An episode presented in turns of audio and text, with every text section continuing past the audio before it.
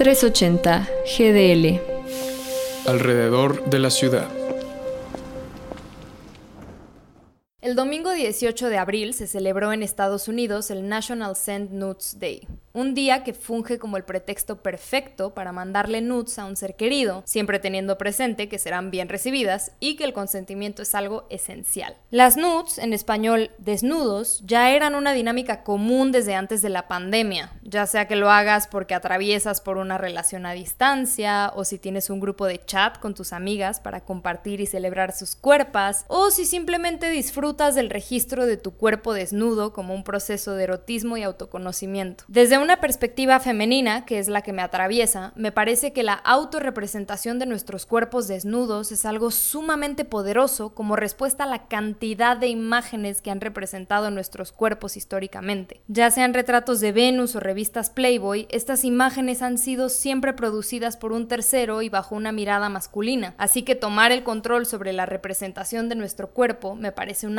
revolucionario. Las nudes, como cualquier proceso de autoconocimiento y erotismo, implican riesgos, sobre todo cuando se comparten, por lo que es vital asegurarte que puedes confiar en la persona o personas afortunadas de recibirlas, revisar las condiciones de privacidad del medio que uses para enviarlas y evitar mostrar tu cara o elementos que te hagan reconocible, así como que tú y él o los destinatarios tengan su teléfono asegurado con un código de acceso. De igual forma, es importante sabernos protegidos legalmente por lo que debemos conocer a la muy querida Ley Olimpia, que se refiere al conjunto de reformas legislativas que tienen como fin sancionar la violencia digital, así como tipificar el acoso. Por otro lado, existe este discurso en el mundo de las nudes, donde solo las mujeres mandamos fotos y se les critica a los hombres la falta de creatividad para hacerlo. De Dick Pics a Nudes, Cuerpo, Erotismo y Falocentrismo, es un curso dirigido a hombres impartido por Carlos Fuentes, psicólogo por la UDG, para explorar la forma en la que ellos se relacionan con su cuerpo, erotismo y deseo